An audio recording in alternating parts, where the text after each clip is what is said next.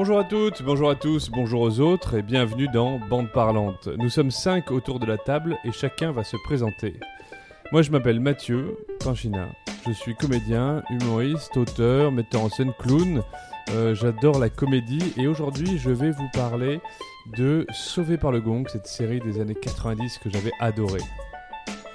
Coucou, c'est Lola Wesh, Euh, je suis artiste pluridisciplinaire, pornographe, pute. Si t'es intéressé, envoie-moi un mail. Euh, Aujourd'hui, ben, je vais vous faire un petit parallèle entre mes premiers émois amoureux et le livre slash le film Call Me By Your Name. Je vais un petit peu faire des petites critiques aussi euh, between film et livre.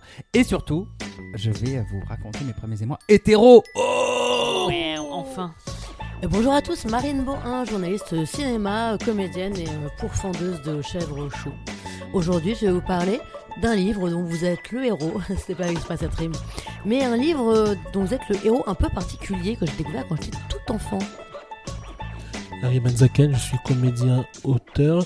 Aujourd'hui, je vais vous parler de Alissa Milano, de Hilary Banks et de Céline Ferrer. Bonjour, c'est Laura Léonie, autrice, scénariste, script doctor et fille cachée de Bernard Lavillier. Aujourd'hui, je vais vous parler euh, d'un film, Les Nuits Fauves, de Cyril Collard, et euh, de Fou de Vincent, d'Hervé Guibert. Le sujet du jour, vous l'avez peut-être compris, c'est nos premiers émois sexuels. On va donc vous parler de André Manoukian, de Koubiak, de livres dont vous êtes le héros, de Covid, de Jeanne Birkin et de VHS. Chacun à notre tour, on va vous raconter notre rapport à ce sujet et vous recommander un objet culturel en lien avec celui-ci. Mais avant de commencer, prenez un instant pour vous abonner à ce podcast et nous suivre sur les différents réseaux sociaux. Les liens sont dans la description. Faites-le maintenant parce que après, bon, vous allez arriver chez vous, croiser quelqu'un que vous connaissez ou je sais pas quoi d'autre, et ça va vous interrompre dans votre écoute et vous allez oublier de le faire.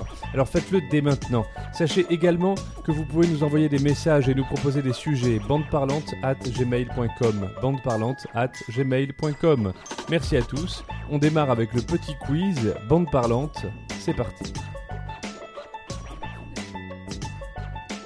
Et nous sommes partis pour le quiz, le traditionnel petit quiz des questions, des vrais faux, des choses à deviner. Mylène Je- Farmer. Ouais, exactement, bravo. Il C'est la fin temps. de ce petit quiz. Merci d'avoir participé. Alors, euh, première question, allez, c'est donc sur les premiers émois sexuels, sur la sexualité de manière générale. J'ai cherché un peu des, des choses. Euh, André Manoukian. Vous voyez qui c'est André Manoukian Mais totalement. Oui. La nouvelle star. J'ai beaucoup fantasmé sur André Manoukian quand j'étais adolescent. Ça me m'étonne Ah ouais pas de toi. Oui, car j'avais des problèmes. Continuons. André Manoukian. Et bien justement, la question c'est qui avait-il pour euh, premier émoi sexuel, à votre avis? Lui, son premier émoi sexuel. Ouais, une son actrice. Mais ça, c'était avant la première guerre, du coup, son premier émoi sexuel. C'était vraiment longtemps. Est-ce que c'était-. Daniel Fossé peut-être? Je ne sais pas. Bon, je la pense pas qu'André Manoukian tombe sur le podcast, Le mais si c'est le cas, ça ne sera pas quelqu'un qui nous fera de La double violence. Voilà. Fossé Euh, voilà. Euh, Charlie Chaplin, non, elle est- bon, Non, non, non, non, non. Non, c'est un personnage féminin. Brigitte Fossé c'est une actrice C'est euh, pas, non, c'est pas une Un actrice. personnage. C'est Il n'est pas, il n'est pas humain, il n'est pas une vivant. Brigitte. Fossé Personnage. C'est un personnage. Effectivement, c'est un Ah, un personnage. personnage Est-ce que c'est la Schtroumpfette Non, Ulrika von Glott. Donc c'est pas Brigitte Fossé. non, c'est pas Brigitte Fossé non plus. Donc c'est un personnage, donc C'est un pas quelqu'un de personnage. réel. c'est Bah, non, oui. D'accord, c'est dans un film, une série euh, C'est dans un film. ah, Ok. c'est dans un film. Est-ce que c'est dans un James Bond? Non, pas du tout. C'est un film grand public, c'est un film qu'on a pu avoir vu. Oui, je nous, pense euh, En que- fait, Euh, dans Attends, une interview, il a raconté que son premier crush amoureux c'était euh, Jessica Rabbit, genre un truc comme Ouais, ça. voilà, voilà. c'est un truc comme Ah, ça. c'est pas Jessica Rabbit. Non, c'est pas Jessica Rabbit. C'est un dessin animé? C'est un dessin animé. Ah, c'est un dessin animé. Et ouais, c'est carrément un dessin Est-ce que animé. c'est un, Disney un Disney? C'est un Disney. Est-ce que c'est Blanche-Neige parce qu'elle est endormie et qu'on l'embrasse de force? C'est exactement Blanche. Oh Merci les boomers Oh, Alors je sais pas si c'est pour cette raison-là. Euh, non, c'est parce qu'elle chante très bien, d'accord, Oui, dans le film, c'est pour ça. mais c'est dans Et une interview à le fait 7 qu'un sur homme soit 7, petit. euh, 7 sur 7.be. euh, y a- je suis tombé sur une interview. J'ai quand même fait des recherches très étranges de taper première homosexuelle, Oui. première émo sentimentale. Et j'ai cherché des trucs, à essayer de trouver sur, tomber sur des interviews de gens un peu connus qui, qui parlaient de ça. Bah oui. Et puis après, j'ai un peu dérivé sur d'autres questions, comme par exemple celle-ci. Attention, où est conçu un bébé européen sur 10 Dans une éprouvette. Non. Moi, j'allais Ah, dire dans, bien, ouais. dans des toilettes de bar, j'étais vraiment moins que toi. Non plus, non plus. Euh, Dans un lit Non? Euh, dans un lit, c'est un peu plus Dans précis un que ça. utérus déjà. Ouais, voilà. Oui, alors dans un, ut- bah, un peu plus que ça, non, aussi. ouais. Euh. Un bébé, un bébé européen sur 10. Dans le lit de la rivière. Oh, Oh, Larry, poète. Ok. Pocahontas. Et bien, Pas du tout. hein. Et ben c'est pas ça du tout. Enfin, il y a la moitié de la bonne réponse. C'est un Marine est- lit, mais il Marine, manque elle est euh, très une jalouse précision. dès que quelqu'un essaye de devenir Pocahontas. Dans sachant un lit qu'elle a- d'hôtel, Non, d'hôpital. non plus. Dans un lit d'hôpital. Euh, non, il est né dans un lit d'hôpital. Euh, Où est conçu On parle de la conception. Dans le lit de ses parents. Non. Euh, oui, bah souvent, mais c'est pas. Il manque une précision sur le lit. Un lit, mais pas n'importe comment. Dans Mais- un lit et baldaquin. Non, C'est un lit- c'est la marque d'un lit? Peut-être. Oui, c'est ça. Un lit Ikea. Un lit Ikea, exactement. Ah. un bébé Ah. européen sur 10 est conçu Ça, dans un lit une campagne de Ikea. pub. Oui, c'est Ouais. sûr. Euh, je sais plus où je l'ai vu ça, parce qu'en fait j'ai créé ce quiz Oh, il y a un sur le site de dans, Ikea, dans je des pense, lits qu'on n'arrive pas à prononcer. Sur le site d'Ikea. Ah oui. Exactement. Je crois que j'ai vu une vidéo où il montrait les détails. Oui, un montrer des gens faire l'amour dans un lit Ikea. européen Ça sur porno. 10. Euh, question numéro 3. Joël Forêt. Alors je ne sais plus qui est cette personne, mais Joël. Forêt a eu son premier émoi sexuel en tombant entre les pieds d'une petite italienne. Il est aujourd'hui rédacteur en chef d'un fanzine tourné autour de son fétichisme et qui s'appelle À propos de. À propos de quoi? Des pieds? Des pieds, ouais. Je sais Non. pas, j'ai pas la ref. J'ai rien compris à cette question. Moi non plus. C'est il nous pose une question sur quelqu'un que mec- personne ouais. d'entre nous ne connaît.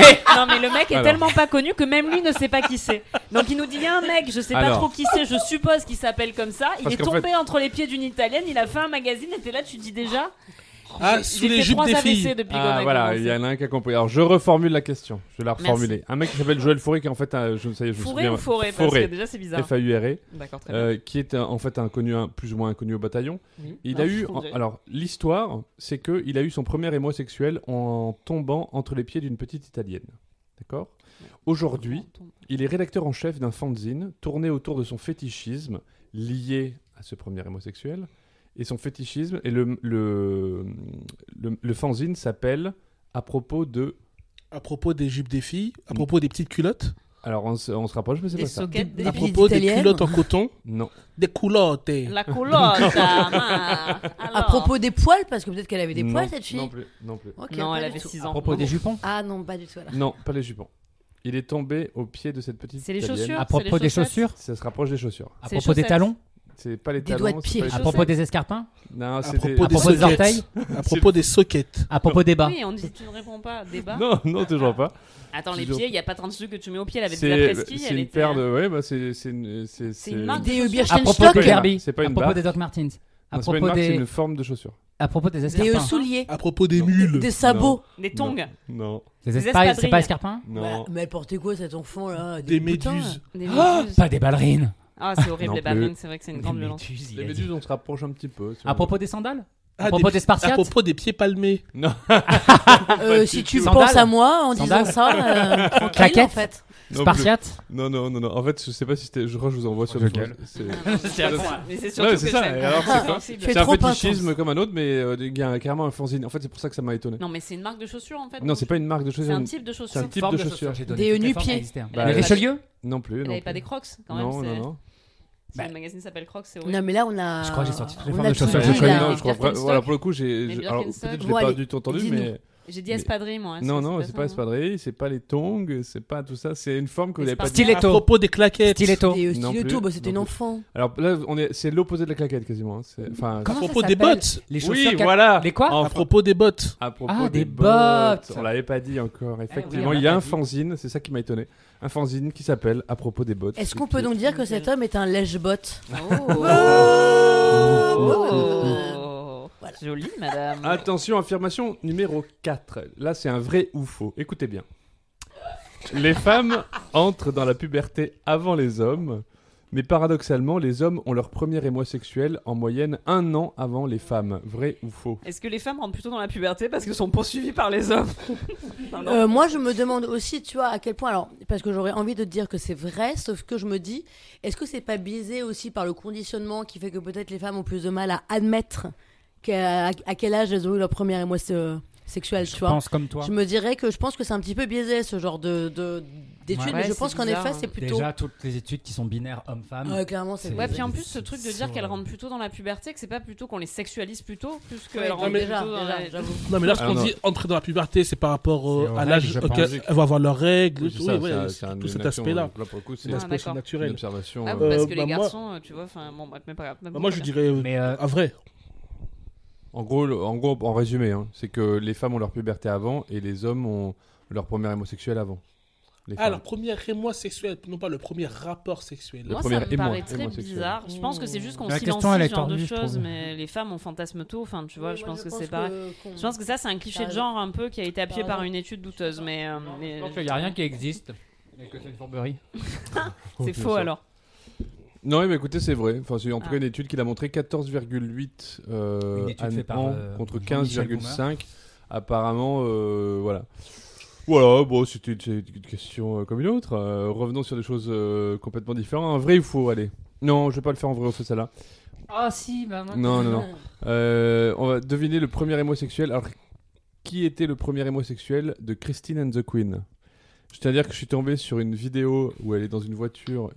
Alors, je sais pas en fait si c'est il ou elle d'ailleurs. Christy C'est il. Il. Maintenant, il, C'est depuis- Chris. Christy. Non. c'est il. euh, euh, donc, Non, c'est il, ouais. Il demande euh, le Christy. genre au Ouais, ouais. masculin Au et il se masculin. plaint que les mé- Chris. médias l'appellent encore, enfin disent encore elle d'ailleurs. Médias et public. ouais. La, voiture, Christy Non, non, non. C'est un, Ça serait drôle. C'est homme ou femme son premier C'est un homme. C'est un homme. Prince. Presque. C'est un chanteur. Oh Michael Jackson. Michael Jackson. Bah oui, elle est Bah fan. oui, mais euh, Je l'ai vu. il euh, imite à je l'ai fond vu Michael à, Jackson. à Bercy, à Eh oui, fond eh Michael oui. Jackson. Et oui, oui. Dernière question, allez, j'en fais une dernière. Euh, dans le livre de Pierre Bonté, Mes petites France, c'est le titre euh, du livre, Oh. chez Émile Fayard. Bonté, mais euh, Pierre Bon. Non, Pierre Bonté. Bonté. Pierre Bonte, d'ailleurs, on dit, je crois. Ah. On découvre c'est plein un de gens. acteur. ce C'est un soir. acteur, non? Pierre Bonte. On ne sait pas. Je sais pas. euh, je sais pas qui sont ces gens. James. Bond. James Bond. Je connais pas ses Ah. livres, je connais pas Ah ses ouais, le- films, mais en revanche, il fait une sauce béarnaise Oh qui là là, la sauce d'année. succulente. Euh, Oh, il tripote les gosses. Mais la sauce béarnaise est bien. je disais, dans le livre de Pierre Bonte, Mes petites France, chez Fayard, on apprend que Jean Carmet a eu son premier émo-sexuel grâce... Grâce à quoi? Un objet? Un animal? On a des gros Wow. problèmes avec Larry. Grâce à la Bible. Ouais, j'ai envie de dire un peu les deux. Un objet, un animal. Une peluche. Non, non, non. Oh, Pas du tout. bah. C'est un être vivant? Euh, noté ni mort. Ah, un cadavre? Un Oh animal empaillé? Non. Un animal empaillé? On se rapproche, mais Oh c'est mon pas dieu, ça. une biche empaillée? Non, Un- il a pas un enculé un animal empaillé Mais quand non, même. son premier émoi. C'est en un fait. émoi, c'est pas un rapport. Non, non. Ah, est-ce que c'est pas un animal de la crèche? Non, pas du tout. C'est un animal Il va loin, Larry, ce soir. Une sorte d'animal mort. C'est un animal mort. Ouais. Ah, c'est gênant. Un C'est- écorché Non. Ça en dit. Ah, Alors, ça en, m'a- fait, en fait, c'est marrant parce que ça en parle les un questions que vous me posez amènent sur un truc hyper deep, chelou. Alors qu'en fait, pas du tout. C'est c'est même euh, un peu charmant. C'est même mais, assez euh, mignon. C'est même Oh, assez. En, vrai- en vrai, c'est un peu mignon. Un papillon Non, non, non. Bah, C'est pas mignon C'est avec très les étrange papillons. d'avoir un émoi sur un papillon. Mais Bah, ça peut ressembler à une chatte, hein, euh, au Pourquoi bout d'un moment. Une orchidée Oh. Ouais, on encule Je bien cherche les des mouches. trucs- Oui, voilà. Oh là là. Oh là là. Je dis à propos. Euh, donc, allez-y, posez des questions. Il tutoie Coluche. On est, sur de l'animal- on est sur de l'animal mort. Euh, où est-ce qu'on Ah de, Un vêtement. Genre un manteau Non, de fourrure. non. Ah non, ça c'est une Ça bonne. aurait euh, non. Non, genre, euh. Vison. Il vous manque alors c'est pas empaillé, c'est pas un vison, c'est il y a, il y a pas 10 000 trucs. Sous hein. verre Non truc plus, c'est pas euh, c'est pas. Mais c'était un, c'est un dessin? Non, hein? Un dessin Un sac en crocodile. non, non, non, pas du tout. Un sac en cuir. Non, non. Non, mais est-ce que c'était, est-ce que le corps de l'animal mort était entier ou est-ce que c'était une partie de C'est une l'animal partie. Le logo de Lacoste.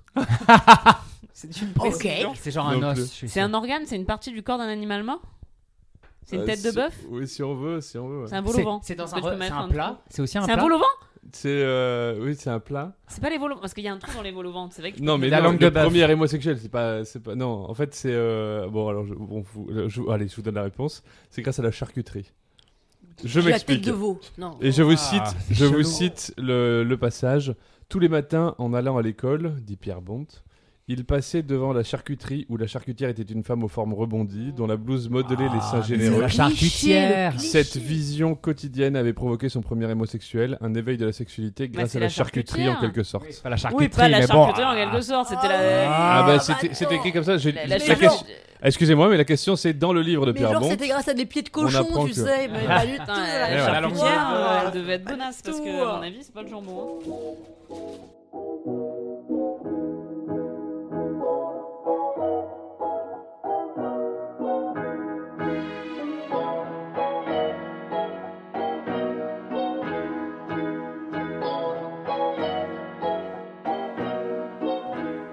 Allez, je vais vous parler de mes premiers émois sexuels. Et euh, pour ne rien vous cacher, je suis pas du tout gêné. Mathieu Pinchina. Euh, puisque euh, c'est quelque chose avec lequel je suis très à l'aise.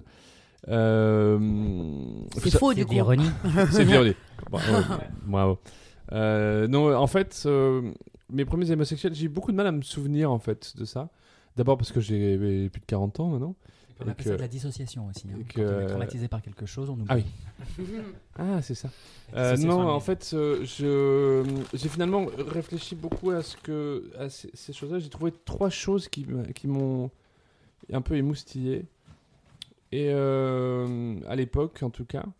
Et euh, le premier, le plus ancien dont je me souviens, c'est Sauvé par le Gong, la série avec. euh, Avec la meuf qui joue dans euh, Showgirls, qui est sublimissime. c'est possible. La belle blonde aux yeux verts. Ah, C'est sûrement ça. Ouais, oui, bien Ah, sûr. moi, je me souviens. Alors, je me souviens de Kubiak. Euh, Larry Kubiak. Larry Kubiak, il s'appelait? Ah, incroyable, Larry. Euh, Ouais, Larry hein. Kubiak était le grand mec hyper baraqué qui mangeait tout le monde, qui avait même des, des fois où on était à l'intérieur de son ventre. Et C'était très étrange. Il y avait euh, Slater, évidemment. Il y avait Screech qui me faisait hurler de rire et c'est pour ça que je regardais. euh, je regardais Screech qui était le mec tout, tout malingre avec des cheveux bouclés. Et et c'était quoi? C'était parce que là, moi, je vois pas du tout ce que c'est. C'est du dessin animé. Non, c'est une série. En une fait, série? en gros, c'était une série avec 6 ou 7 personnages dans un lycée américain. euh, et c'est une sorte de sitcom un peu améliorée. Ah, d'accord. Euh, c'est un peu genre Arte Cœur à vif, mais version comique. ok. Tellement bien. Et, euh, et absurde.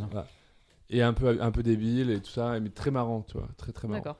Et en fait, enfin, très marrant. J'avoue que j'ai pas revu ça depuis, euh, je vous dis ça, mais j'ai regardé ça, j'avais 12 ou 15 ans, j'imagine. Je crois que j'ai regardé tout à l'heure, ça sortait, c'est sorti dans les années 89, 90. 89, 92, ça a été la période à peu près. Donc moi j'avais entre euh, 7 et 10 ans, quoi. Mais je pense que je les ai vus un peu après, puisque je les ai vus quand ils sont arrivés en France. En retombant sur, je me suis du coup, en repensant à cette série, j'ai regardé et euh, j'ai repensé à Screech, dont le nom est réellement Dustin Diamond, qui est décédé il y a quelques années, et qui m'avait, euh, ça m'avait fendu le cœur. Que cet homme soit Oh, mort. Un peu ton enfance Euh, c'était, ouais, non, c'était, en fait, c'est, euh, c'est marrant parce que au-delà de mon premier homosexuel dans la série que j'ai eu pour le personnage de Kelly, je, si je me souviens bien, Oui, c'est bien brune. elle, c'est bien la belle blonde. Ah bon? Hein, c'est la brune. Ok. autant La blonde, c'est euh, euh, Jessie, non, c'est pas ça? Et il y avait une rousse. Ou Lisa? Il y a Lisa? Je connais que Je les sais pas. Euh, bref. Et donc, en fait, euh, je, je me souviens que euh, c'est la série me faisait marrer. Et après coup, euh, et, enfin, et voilà, et puis après, ça- non seulement ça me faisait marrer, j'en tu parlais faisais avec mes bander après, en fait, c'est ça Et en fait, euh, et en Tu plus faisais de ça, bander marrer. voilà, c'est ça. Il y avait- en fait, il y a- il y a- ce que je, ce que je veux dire, c'est qu'il y avait un peu les deux qui étaient entremêlés. Et effectivement, en repensant à tous les crushs vraiment que j'ai eu, il y en a eu plein, euh, évidemment, pas tous marrants, mais il y en a beaucoup qui sur qui, qui, qui sont amenés par, par exemple Friends, Jennifer Aniston, évidemment. euh, gros crush, mais parce que euh, parce que la série me faisait marrer. Et en fait, il y, a- un vrai lien entre la comédie et le crush euh, pour, pour moi. Il y a un vrai lien entre les deux, il y a une, une- une- un truc évident. Pas c'est pas forcément les, les personnages qui me font rire, euh, qui me, que, que- que- sur lesquels je crush. Sinon, Mais je sais que- bisexuel. Hein Sinon, tu serais certainement bisexuel. Oui, c'est vrai. Euh, mais c'est c'est plutôt le, le. Comment dire la, ouais, le, le rapport à l'humour qui m'amène à un endroit et, et du coup le, endroit- L'humour est propice à la sensualité pour toi, c'est ça que tu essaies Ouais, me je dire pense, c'est un truc de ça Voilà. en fait. Ouais, un truc de ça. Je te remercie, c'est un peu ma, ma coach en communication. Et pas que. et pas que, et pas que. Et ma principale source de rire au quotidien. Et donc de sexe Ah, c'est trop mignon. Ah là là, Merci. Donc voilà, euh, sauvé par le gong, j'ai envie de parler de cette Mais série. Suze aussi. Oh là là. Énormément. Énormément. Oh De façon constante. Et euh, donc voilà. Et euh, qu'est-ce que je voulais dire sur cette série? Oui, ah si. Après, j'ai repensé à un autre truc qui était un peu ridicule que je vais vous raconter parce que quand même c'était marrant. Euh, et c'est pas voilà le c'est c'est pas ça dont je vous parlerai plus tard, mais euh, comme objet culturel recommandé. Euh, Oh Ce oui. que je veux dire, c'est que je regardais une série en 3 ou 4 épisodes qui s'appelle Cœur Caraïbe. Je sais pas Oui, si les gens connaissent C'est Bien quelque sûr. chose. Cœur Caraïbe. J'ai jamais eu le courage de mettre entier, mais je vois bien le nom. Ah, Ça dit quelque chose de. En tout cas, je vois très bien le titre. je connais ce titre. Cœur Caraïbe, c'était une, sorte de série, une feuille- un, feuille- enfin, un truc avec quatre épisodes de 50 minutes ou d'une heure, avec toute cette bande de Vanessa Demouy, Cachou. Ah, mais c'est ça, oui, j'ai vu. Et voilà, avec un générique, chanté, je pense, par Vanessa Demouy qui disait. Mais en fait, je euh, confonds euh, euh, les, les mystères de l'amour et euh, Kirk Harris. Mhm. Ah oui, non, non, rien à voir. Vanessa Demouy, Dieu je pense qu'on n'est bénisse. pas excessivement Dieu loin non bénisse. plus. Dieu c'est bénisse ça. Vanessa Demouy. Les Caraïbes au cœur, cœur. Je pense que dans le Ta- montage, tu devrais mettre un petit bout du générique. Et en fait, ça, je mettrais un petit bout de. Je, mettrais, je, l'avais téléchargé pendant. et Je l'écoutais. Et en fait, juste d'écouter la chanson me, me plaisait. Il y a un truc, ça me, ça me, ça me, ça me mettait pas une érection, mais ça, ça me- il y a un truc d'émo- d'émotion très fort, quoi, associé à cette chanson. Et en fait, Tout autour dans, de la dans cette série-là, il y a un épisode où Vanessa Demouy euh, est à poil dans le, dans le, dans le noir. Oui, bon, ça sert à quelque chose. Ouais, non, ouais, voilà. Mais Ça ouais, devait tu être vois, une genre, vieille elle est américaine. comme ça, et, euh, et donc il y a un truc un peu en contre-jour. euh, dans le- Et en fait, je me souviens, c'était un truc qu'on parlait avec les copains et tout machin, attends, on était fous quoi. Et en fait, je me souviens qu'on l'avait, moi je l'avais enregistré sur euh, une cassette euh, Ah, une VHS. VHS. Les- Et on mettait la, luminosité, on mettait la le au maximum pour essayer de voir un, un bout de quelque chose, d'un- truc de téton. Et du coup, on était comme ça, et on en parlait avec les copains. Ouais, j'ai vu et tout, j'ai mis la luminosité à 100 et en fait, putain, on voyait des trucs et tout. On était, ouais. Et donc, on voyait quoi? Un On voyait rien, on voyait une Un forme en fait. bout de téton? On voyait, ah, même pas, on voyait, je pense, un, enfin, on voyait, en vrai, on devait rien voir. On voyait juste une forme de sein avec un, un truc qui se découpait un peu en- presque en ombre chinoise, quoi, en, en, en contre-jour, quoi, un truc comme ça. Mais c'était, euh, voilà, et je- ça, c'est les vrais premiers euh, émois que j'ai pu avoir. Ouais, et après, je disais Friends, euh, Friends, évidemment. D'ailleurs, euh, Évidemment. Et j'en je- j'en parle d'autant plus euh, volontiers que j'ai une pensée pour Mathieu Perry, qui est une des personnes les plus drôles avec David Schumer. Et, Et du coup, j'ai eu très peur parce que tu as dit une petite pensée pour Mathieu Perry, euh, grâce à qui je me suis beaucoup masturbé.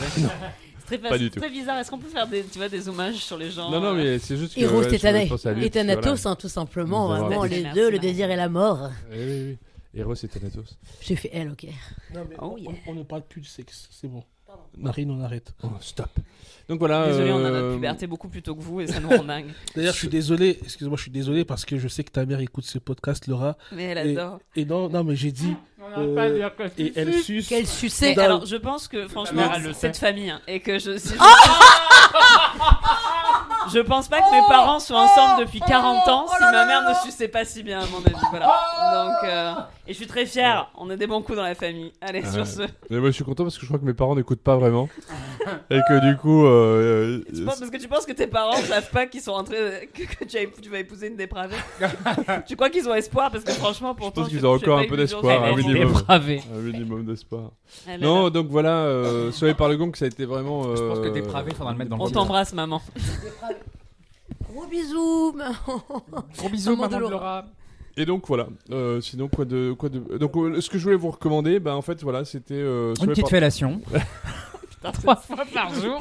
sauvé par le gong. Qui écoute encore ce podcast Dénoncez-vous parce que, Envoyez-nous des messages. Dites-nous parce que. que là on est en roue libre. Comme on n'est Voilà. pas sûr, quand vous, a- quand vous- en fait, quand vous en avez marre d'écouter ce de podcast, fellation devant ma envoyez un message pour dire j'ai tenu jusque là. Et celui qui a tenu le plus longtemps, il aura une dédicace dans le prochain Une épisode. dick pic avec. Non, pas une dédicace, juste un mot, son nom sera cité, s'il le souhaite. Non, donc voilà, euh, du coup, ma recommandation culturelle, et ben en fait, c'est sauvé par le gong, parce qu'en fait, j'ai repensé, j'ai repensé avec plaisir à cette, euh, à cette série, et, euh, et j'ai Mais trouvé. c'est vraiment bien, pardon, c'est vraiment. Mais en fait, alors j'ai pas revu, mais par contre, j'ai j'ai appris deux choses en, en songeant à cette série. Alors d'une part, je pense qu'il y a vraiment des trucs marrants. Alors euh, en tout cas à l'époque. je voudrais euh, filmer le visage de Marine qui est très dubitatif. ouais, ah non mais. Elle a posé cette question mais de façon très rhétorique. Non, mais alors, je pense que c'est par pur snobisme de ma part, vraiment, parce que Ouais. moi, pour Je le coup, en fait, tu sais, j'étais, plus jeune que toi et j'étais même, même à, à Je peine pense née. que tu l'es toujours d'ailleurs. Oui, c'est vrai. Toi, Mais tu sais c'était que tu es un diffusé sacré aussi génie de la hein, logique. euh, à nos âges. Enfin, à nos âges. Non, et je pense aussi que, tu sais, c'était une époque, les années 90, où les séries avaient pas la même réputation que maintenant, que depuis les années 2010, où on sait qu'on fait de la très bonne série. Et en plus, il me semble que c'était une, sé- une série avec des rires en- enregistrés, non? Ah, oui, sûrement, ouais. Ce qui avait du coup, tu vois, une mauvaise image, un truc vraiment de pur divertissement qui était un petit peu, un petit peu nul, un petit Comme peu bête. Nanny, but Alors non. The Voilà. Nanny, Alors, c'est cool euh, aussi, tu vois. je vais euh, d'ailleurs, je vais euh, changer complètement ma recommandation. Il y a celle-là. non, mais voilà, Tu m'as fait me rendre compte, Marine, merci que c'est de la Non, merde. non, je pense que alors ce que je voulais dire sur Sauvé par le Gong que je recommande parce qu'en fait vraiment c'est un vrai sou- un, un vrai souvenir d'enfance qui revient ou d'adolescence et que ça me fait marrer et que j'ai vu de manière euh, absolument euh, inopportune qui enfin oh, oh, incroyable que ils étaient euh, tous les épisodes disponibles sur Prime Video incroyable. Ah. Autant dire que euh, j'ai appris ça aujourd'hui et je risque de dire regarder. va Et je risque de. re- euh, je vais regarder, ça c'est certain. ah ouais. Non, par contre, si, il y a, il y a- il y a un autre, une autre recommandation euh, que, que je voudrais euh, faire. Euh, c'est euh, les temps modernes de Chaplin. Parce que, en fait, dans les le temps sexe modernes. Hein Non, non, vas-y, ça quoi Pour le sexe Pour. euh, Bah non, parce qu'en fait, Pour- dans les temps modernes, il y a euh, Le. Chaplin et il y a euh, Paulette Godard, qui est une Mmh, actrice absolument incroyable et extrêmement sublime. Qui, euh, je suis allé au musée, euh, j'ai eu cette chance d'aller visiter le, le manoir de Chaplin en Suisse. Et, euh, et en fait, ils ont un partenariat avec le musée Grévin. Donc il y a des, des, des- des gens partout en cire et ça, c'est un peu angoissant. mais c'est très angoissant, mais bon. Ils sont pas tous très bien faits. Et il y a euh, Chaplin, il y a Einstein, et enfin tous les gens qu'il a côtoyés, puis il y a Keaton, etc. Et il y a Paulette Godard, et Paulette Godard, et je tiens à, à pousser un coup de gueule, c'est que vraiment, c'est pire, la, la- la pire gueule qu'elle- qu'elle- qu'ils ont pu lui faire. C'est vraiment, c'est un scandale qu'il la laisse encore euh, dans cet état-là, alors qu'elle est absolument sublime dans le film. Est-ce que c'est pas parce que les gens la touchent et qu'elles font? Ah, Ouais, je suis pas sûr. euh, Je pense que vraiment, euh, parce que c'est des Suisses, ils sont pas trop dans le toucher. Ah Je sais pas, c'est peut-être un peu cliché ça. c'est pas raciste. Moi, je sais pas. Bref, en tout cas, voilà, je, ma recommandation sera donc euh, les temps modernes parce que euh, elle est, euh, parce que je trouve que le film est super et que c'est une époque que j'adore et euh, de- du cinéma, en fait, ouais, de, de type de film. Et euh, voilà, j'en arrive à la fin de ma conclusion de ma. Et que de- de- Chaplin de- est un sacré queutard. Et ça- Chaplin est un sacré que tard. Enfin, surtout avec des personnes extrêmement mineures, hein, quand même. On va le Ah bah rappeler, oui. hein, c'était très, très très mineur. Quelle surprise. Du 14 piges.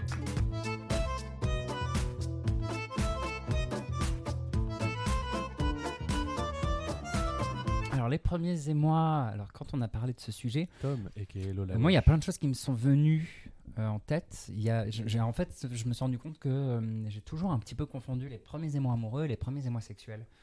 Peut-être parce que je suis gay et qu'en fait on ne sait pas trop comment ça fonctionne.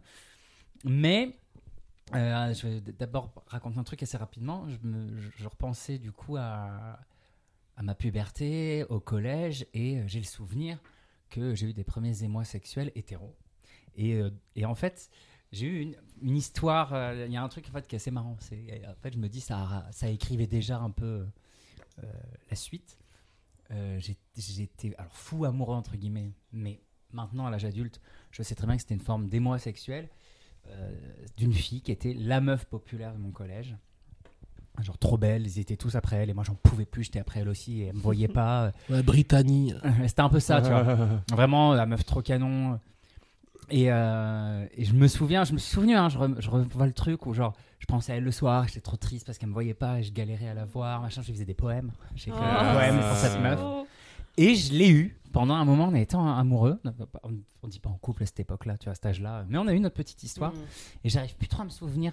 En fait, si j'ai des petits flashs, c'est que je me suis mis avec une fille à un moment, donc j'ai oublié. J'essaie de pas donner les prénoms pour rester dans l'anonymat quand même, parce qu'il y a d'autres choses qui vont arriver après. Euh, j'ai euh, donc un peu oublié, euh, ben, genre euh, la bimbo euh, du collège, euh, tout le monde était après elle. Et comme je l'ai un peu euh, oublié, elle est venue me chercher. Donc j'ai largué l'autre parce que j'étais un gros bâtard, tu vois, j'apprenais à être un homme hétérosexuel. Ouais. Ça avait l'air de bien commencer. Pourtant, écoute, tout avait bien commencé. Tout avait bien commencé. Mais, euh, donc, euh, je, je me suis mis avec elle. Et le truc, c'est que je me suis rendu compte que j'avais euh, des. euh, J'étais émoustillé de ouf par un mec qui avait. En fait, le premier contact que j'ai eu avec ce mec-là, c'est qu'il a tenté un démarrage de harcèlement scolaire qui n'a pas fonctionné parce que quand je suis arrivé en cinquième, j'étais en mode. euh, Personne va me harceler. Et genre, le gars, il arrivé, ouais, t'es pédé. Et j'ai dû répondre à un truc, ça t'intéresse que je te suce? Et Bonne réponse. il pouvait plus rien faire. Sauf que ce gars, donc lui, il était au lycée en revanche. Enfin, quand j'étais en troisième, il était au lycée. euh, de- c'était un collège-lycée. On ok, se mélangeait tous. Et pareil, lui, c'était le beau gosse du lycée. Toutes les filles étaient après lui. Et euh, tous les gays un peu cachés comme moi. Et lui, euh, j'en pouvais plus quand je le voyais. Et pourtant, je savais que c'était aussi un, un warning. Parce que le mec, il voulait un peu faire genre le caïd. C'était ça, c'était le caïd. Trop beau gosse. Et euh, comme il avait essayé un peu de me faire genre, ouais, PD. J'aurais pu avoir peur, mais non, homme toxique, moi j'y allais. Ah, Et euh, ça n'a pas duré très longtemps avec la fille. Et il s'est avéré qu'ils se sont mis ensemble tous les deux. Et je sais que pendant hyper longtemps, ça me rendait ouf de fantasmes. Genre, je les voyais ensemble et euh, j'imaginais leur coït, etc. Et je crois que ça a été un peu mes débuts de libertin euh, polyamoureux, Mhm. polysexuel qui s'étaient réveillés. Mais euh, en, en réfléchissant à tout ce qui est premiers émois, etc., bah, j'en ai un qui est vraiment. euh, qui est- c'est un peu drôle en fait, parce que ça concerne Mylène Farmer. Oh, étonnant! Étonnant. Ça faisait longtemps, tiens. J'ai Qui? 14 ans, mon père m'offre la VHS du. euh, oui, j'ai dit VHS. Du concert de 99 Millennium Tour de Mylène Farmer. Et euh, je mets le- la VHS euh, dans le magnétoscope, je suis à fond. Ah, Mylène, Mylène, Mylène. Et il y a un moment dans le concert, il y a un gars qu'on voit tout le temps qui est au premier. euh, toujours au premier plan, dans la fosse, devant tout le monde. euh, blond platine. clairement, c'est écrit sur sa gueule homosexuel, mais moi, j'ai pas vraiment les codes. Je sais Ouais. juste que ce mec, dès que je le vois à l'écran, j'ai un truc. Oh Je- et ce truc que j'ai, je n'arrive pas à comprendre ce que c'est. À tel point que je fais pause, j'essaie de faire pause sur la VHS pour le contempler. J'arrête et je le contemple et, euh, et je me surprends à imaginer bah, euh, un truc, mais j'arrive pas trop à mettre les mots dessus. Donc c'est pour ça que je confonds toujours premier émoi sexuel et premier émoi amoureux. Mm. Et pour la petite anecdote, c'est que euh, quand j'utilisais encore Facebook, j'étais dans une page de fans de Mylène Farmer et en fait les gens postent leurs petites anecdotes, euh, des gens qui ont rencontré Mylène, euh, des, anecdotes de concerts, etc. Puis moi, un jour comme ça, de manière random, je poste un truc, je dis oui, bah moi, euh, j'avais 14 ans, 13 ou 14 ans, j'ai découvert, j'ai compris que j'étais homosexuel en regardant le concert Millennium Tour et en voyant ce garçon blond platine. Je faisais pause, machin. Et là, il y a quelqu'un qui fait, qui identifie quelqu'un. Hé Laurent, on parle de toi. Oh, mais non Le mec est connu dans le milieu en plus de- des fans de Mylène parce Oh qu'il organise des after-shows, etc. Donc on s'est un peu parlé et il est venu voir mon spectacle. Dis-nous, Ah, dis-nous que tu l'as chopé. Dis-nous que tu l'as chopé. Non, je l'ai pas chopé parce que Ah je crois que c'est quelqu'un qui. euh, Ça, Bah, il m'a quand même fait un petit message genre ah, le petit gars de 13 ans est devenu un, un homme vachement sexy. Donc je Oh, pense peut-être qu'il y avait moyen. Et c'était trop étrange comme sensation de peut-être voir peut-être un truc de ah, mais cette personne existe. Et, Tu euh, et voilà donc ça c'est. euh. Et ce dont je La voulais meilleure histoire. surtout parler en fait, parce que voilà, comme je vous dis, je, je confonds un peu les émois sexuels, des émois amoureux, etc. Mais parce que moi je crois que ça va avec le fait d'être homo et euh, genre il y a les premiers émois sexuels qui étaient hétéros, mais je pense que c'était forcé. Et puis ben il y a eu d'autres émois un peu inconnus qui arrivaient et qui étaient homo et en fait je savais pas trop comment composer avec. Et en fait ben, je voudrais faire une sorte de parallèle entre mon parcours et le livre et le film euh, Call Me By Your Name. Alors, j'ai lu le Mathieu livre. déteste. Moi, j'adore ce film. Je tiens à dire Alors, que c'est le film de ma Il y a deux univers. Il y a deux univers. Il y a le livre que moi j'ai adoré et que je me souviens très bien que quand je lisais le livre, j'avais des petits papillons, des souvenirs de des mois que j'avais eu ado. Parce qu'en gros, bon, euh, pour celles et ceux qui n'ont pas lu ni vu le film, euh, c'est euh, pendant des vacances d'été, un ado euh, tombe amoureux d'un mec normalement à, à peine plus vieux que lui dans le livre. Ils ont, il y a un majeur, un mineur, mais ils ont, je crois, deux ou trois ans d'écart seulement. Et ça m'a tellement rappelé des trucs me concernant moi, enfin dans dans le livre, il y a vraiment quelque chose de maladroit, d'ambigu, et euh, et il y a cette confusion de euh, affec- affection amoureuse ou attirance sexuelle. Et euh, le livre vraiment me renvoyait beaucoup à mon adolescence et, euh, et à, à des situations où, euh, par exemple, des soirées entre potes, et il y a le cousin de 20 ans d'une copine qui débarque, et je le trouve trop beau, et en fait, je minaude à côté. euh, et le mec, il comprend pas trop pourquoi euh, je veux lui parler parce que euh, personne n'a voulu être pote avec lui comme ça. Enfin, c'est- j'ai ce genre de souvenirs. Et puis du coup, ben, je vois que le film sort et je me dis, ben, je vais regarder le film. Ah, c'est avec Omar Sy, non? Merci. Et c'est fait par Nicolas Bedos. C'est- merci, c'est pas mal du tout comme film. Si vous pouviez ne pas salir cette œuvre. Avec Aznavour qui dit derrière, je hais ce siècle C'est pas plutôt Michel Sardou, Sardou. ça Ah oui, ça Ah, Aznavour, Aznavour, il était- Il est Aznavour, il était Aznavour, aussi. il peut plus trop En fait, grand chose. ça en dit long ça en dit long sur l'image que j'ai Que de tu as de Sardou. Aznavour aussi. Ça en dit long sur l'image que j'ai de Sardou. Genre le mort qui parle. Il a encore envie, tu sais, Ouais. Michel Sardou. Oh là là, il est parmi nous. Hélas. Et ouais, et en fait, euh, même si dans le film, il y a des petits trucs qui m'ont renvoyé au livre et, et du coup, bah, mes souvenirs d'ado quand j'ai compris que j'étais gay, voilà, ce truc de, de maladresse face à un, à un jeune homme euh, qui me plaît, euh, pas trop comprendre. Et puis surtout, euh, dans le livre, enfin, le, le personnage du, le plus jeune, Elio, il, il est. euh, ça lui brise le cœur, ce truc un peu inaccessible, d'autant plus que le mec sur lequel il crush choisit l'hétérosexualité, entre guillemets. Mm. J'ai vu le film, bah, c'est la même histoire, sauf que ils ont fait un casting un peu chelou. Et puis, moi, il y a énormément de choses qui m'ont mis extrêmement mal à l'aise, que je qualifierais presque de pédocriminel, Ouais. parce Ah, que euh, quand on voit, ah, donc euh, les personnages sont censés avoir les âges qu'il y a dans le livre, sauf que quand on voit les comédiens, euh, moi, je ne vois pas les âges qu'il y a dans le livre. Euh, je vois un jeune adulte et, euh, et un ado. Et, et Ouais. tout est très Qui n'a pas ambigu. de poils, euh, qui est Ouais. très mince, très, euh, très frêle. euh, Et, très- et dans le livre, c'est le plus jeune qui crée peut-être une ambiguïté. Enfin, je ne vais pas dire ça comme ça, mais euh, on dirait un prêtre qui dit Eh, c'est les enfants qui veulent de l'affection. mais euh, il y a, mais il y a un truc entre les deux. Et le plus âgé est un tout petit peu plus dans la distance. Alors que dans le film, c'est assez bizarre. J'ai trouvé qu'il y avait quelque chose de presque toxique de la part du plus vieux, Ouais.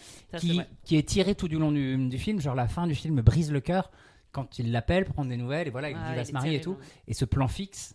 Oui. euh, Oui, Chalamet, face à la cheminée, il se met à qui se met à pleurer. pleurer. Mais moi, ça m'a renvoyé, voilà, à- un peu ben, à, ma- à mon adolescence où ben, euh, tu vas tomber amoureux de quelqu'un ou avoir un fort désir sexuel pour quelqu'un et en fait, ah, il est hétéro. Mm. Et, et je me revois, moi, à 14 ans, euh, pleurer dans mon oreiller parce que euh, ben, j'avais eu un énorme crush euh, sur quelqu'un, à rêver de lui la nuit, et puis en fait, ben non, c'est un hétéro, ça arrivait toi au lycée, ou truc comme ça. Et du coup, voilà, je voulais faire un peu le parallèle entre ce livre et ce film par rapport à, aux souvenirs de mes premiers petits émois comme ça, un peu disparaître euh, euh, de, de jeunes gays adolescents. Ah, c'est fou, moi, parce que moi, j'ai- pour le coup, j'ai alors ce film, j'ai pas lu le livre, mais j'ai vu le, le film de. Il y a combien de temps maintenant? Bah, je, le vois tous les ans, mais je l'ai vu quand il est sorti à la période où il est sorti. au 2017 cinéma, ou c'est encore 2017, plus ancien que ça 2018, je pense. 2016, je crois. Ouais. Et vraiment, moi, ça m'a bouleversée parce que déjà, il y a tout un univers. Alors, moi, j'en parlerai dans mon, dans mon passage, mais moi-même, tout ma- mon univers de fantasme, il s'est créé sur des hommes, beaucoup plus âgés que moi quand j'étais adolescente. Donc, je pense que la différence d'âge m'a moins. euh, Enfin, la différence de physique et d'âge m'a aussi moins heurté parce que moi, tout mon imaginaire, pour le meilleur comme pour le pire, c'est construit là-dessus. Mais c'est vrai que moi, ce film, il y a. Déjà pour moi ce film c'est l'été, c'est-à-dire que cette maison italienne avec ces deux hommes qui sont très beaux, ce très jeune homme et, Armie Hammer avant qu'il commence à dire qu'il voulait manger des gens, il était quand même très beau. Oh, il les mange Armie. Hammer a eu des gros problèmes. Mais tu vois, il y, a un- il y a un endroit de beauté qui me boulever- qui m'a bouleversé dans ce film. Parce qu'en plus, il y a tout un fantasme, ses parents euh, qui lui lisent de la poésie allemande quand il y a une coupure d'électricité. Bien sûr que ça n'arrive pas dans la vraie vie, mais moi j'ai toujours rêvé, enfin, moi adolescente, j'aurais rêvé d'avoir. Dans les années 40, ça arrivait. Hein. Oui, mais euh, pas de la même fantasme, manière. On parle le pas de truc, la même le truc, moi, façon. qui m'a fait fantasmer, toi, c'est les parents qui ont, qui ont vu Oui. le truc et pour qui ce n'est pas un problème. Ouais, qui sont dans le soutien. Et dans le soutien, oui. C'est trop beau. Le, le- le moment où il parle avec son père est très beau. Où son père, avec beaucoup de pudeur, lui parle de son premier chagrin amoureux. Et moi, le personnage de, de Timothée Chalamet, je suis pas une grande fan de Timothée Chalamet. Déjà parce que j'aimerais bien qu'on lui mette une barrette, un coup sur deux, on voit pas ses yeux, c'est problématique. et Il ça a un nom de. Pokémon quand même. Et il a un nom de Pokémon. Mais par contre, le personnage d'Elio, je me suis rarement sentie aussi. C'est-à-dire que la façon très maladroite et à la fois très directe et à la fois très effrayée qu'Elio a de d'essayer de s'approcher de, de la personne qu'il désire, c'est vraiment exactement ce que j'étais quand moi j'avais 15 ou 16 ans. Non, bah pareil. Et je hein. me suis rarement autant identifiée. C'est-à-dire que ce qui m'a fait heurter, alors outre l'Italie et tout cet univers de fantasme qui est très proche de, mes, de ma sensibilité, le personnage d'Elio, moi, m'a, je me suis vraiment retrouvée. et Je pense que je me suis jamais autant retrouvée dans un personnage adolescent par rapport à ses émois. Et je voudrais juste finir, en fait, euh, pour rebondir sur ce que vous avez dit, euh, le Finir réel du film. Je vais finir. Je vais rebondir pour terminer, voilà. Euh, donc euh, Luca Guadagnino, le réalisateur de Call Me by Your Name, il a fait un film. Donc moi je suis pas très, enfin je suis pas autant fan que toi de Call Me by Your Name, notamment parce que Timothée Chalamet, je le trouve maigrichon et beaucoup trop juvénile.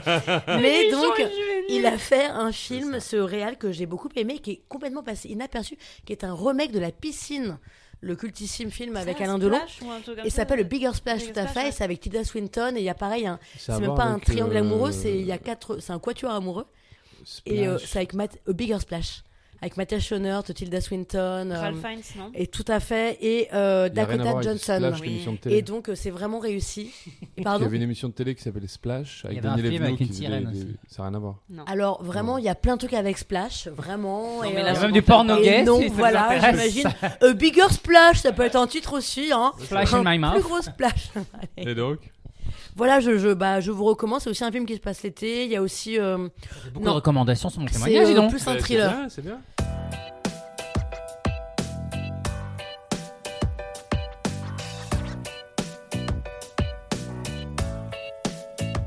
Alors, donc, euh, moi, pour vous, par- pour, pour vous parler d'un de mes premiers émois, eh bien, je vais, je vais vous parler d'un d'un livre qui est lié aussi euh, à l'été, un peu comme, euh, comme le By Your Name. Mais voilà, pas peut-être de la façon euh, dont vous pensez. Je vais vous parler donc d'un livre que j'ai découvert. Alors, ça, ça sera compliqué de vous situer précisément.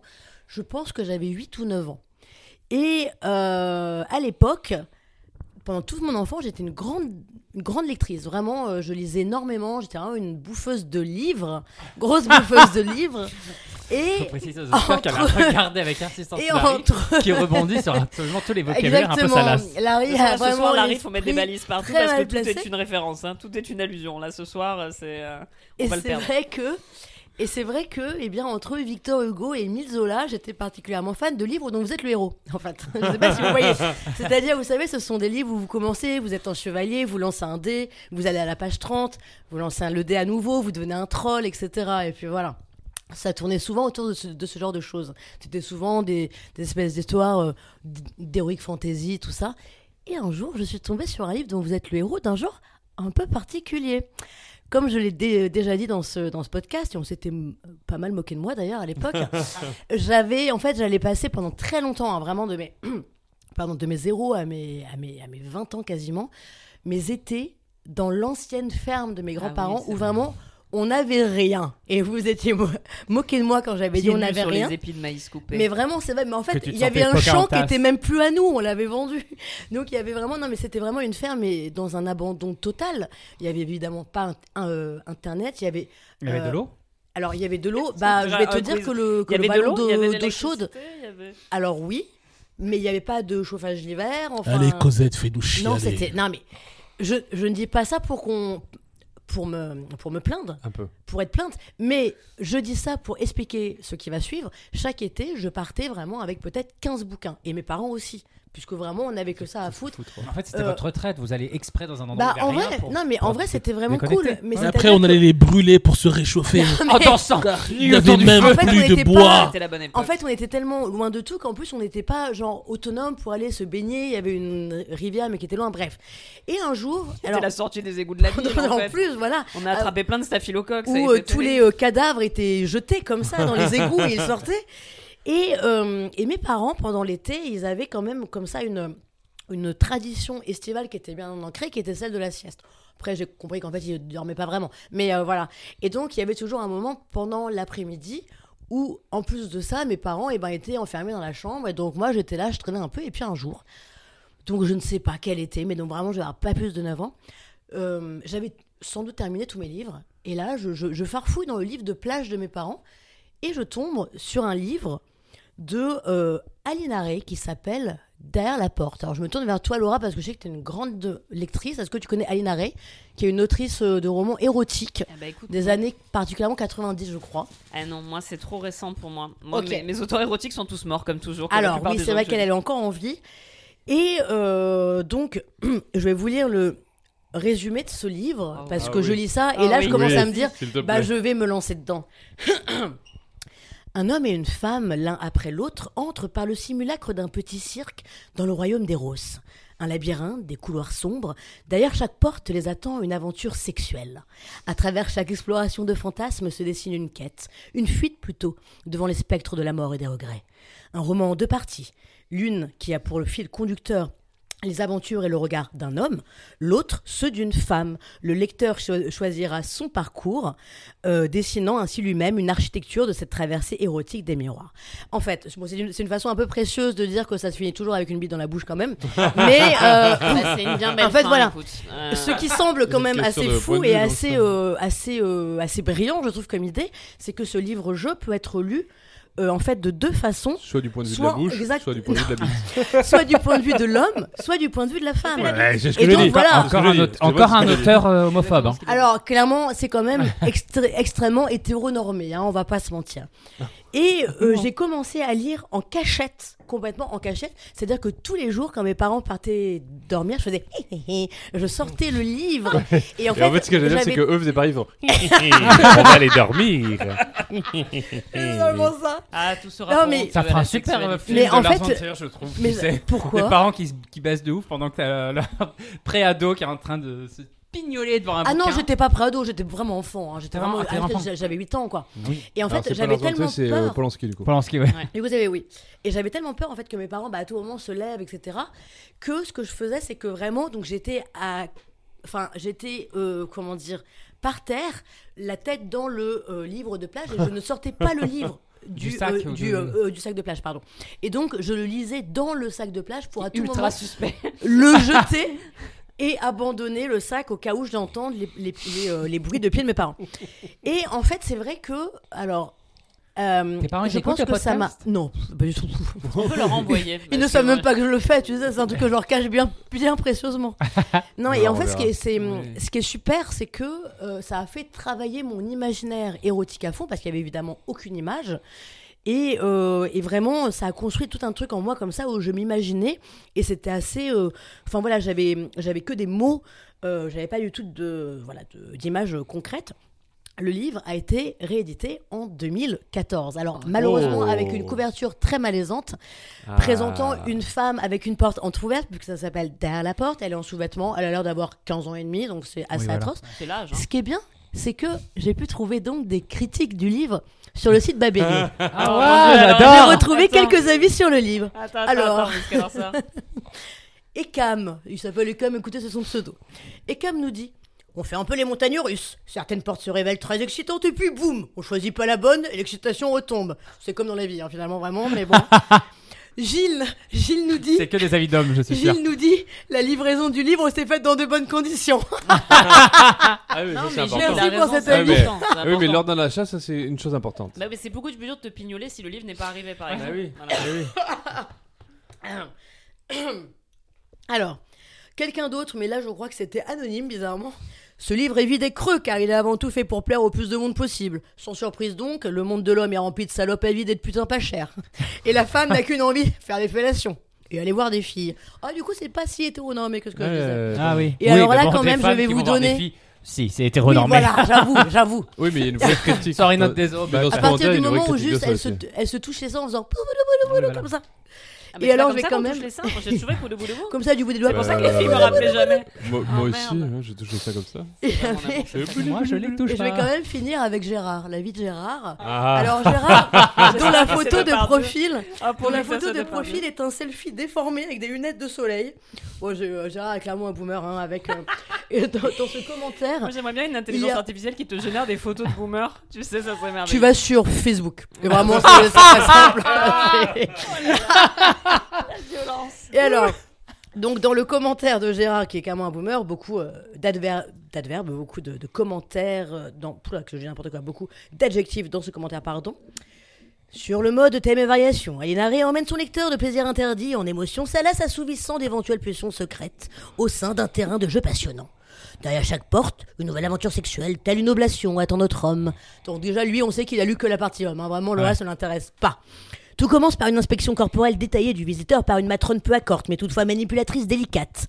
C'est trop, Gérard. Vraiment, il y a trop On dirait, on dirait un client du travail trop. du sexe, je te jure. Eh bien, Ça prend ça un message, un client là. je... Gérard, ça m'étonnerait pas. Gérard le poète. Eh bien, moi, j'ai décidé de me confronter à Il n'y a mes pas écrit souvenirs. euh, plaisir partagé. Et j'ai euh, recommandé le livre. Est-ce que tu peux tu as le enlever le, Est-ce que tu peux enlever ce truc sous ma main? J'ai recommandé le livre. Je l'ai recommandé. Vous voyez, il a, il a bien, il a bien servi hein, le livre. il a, oui, il a Il est corné. Tu Ah, l'as tu l'as acheté, euh, de seconde main pages j'achète euh, j'achète euh, toujours de cases. Et euh, alors, j'ai pas tout relu évidemment parce qu'il est arrivé déjà il y a assez peu de jours. Bon, c'est vrai que la confrontation à mes souvenirs n'a pas été complètement euh, bon. Hein, voilà, euh, j'ai pas ressenti les mêmes émois. Je me suis surtout dit que bah post MeToo c'est un peu compliqué parce qu'il est quand même pas mal question de viol. Hein, et c'est censé être excitant. parce C'est qu'il y a pas un homme. viol, Non, non, c'est- une femme, c'est vraiment une Ah femme, c'est pas un pseudo.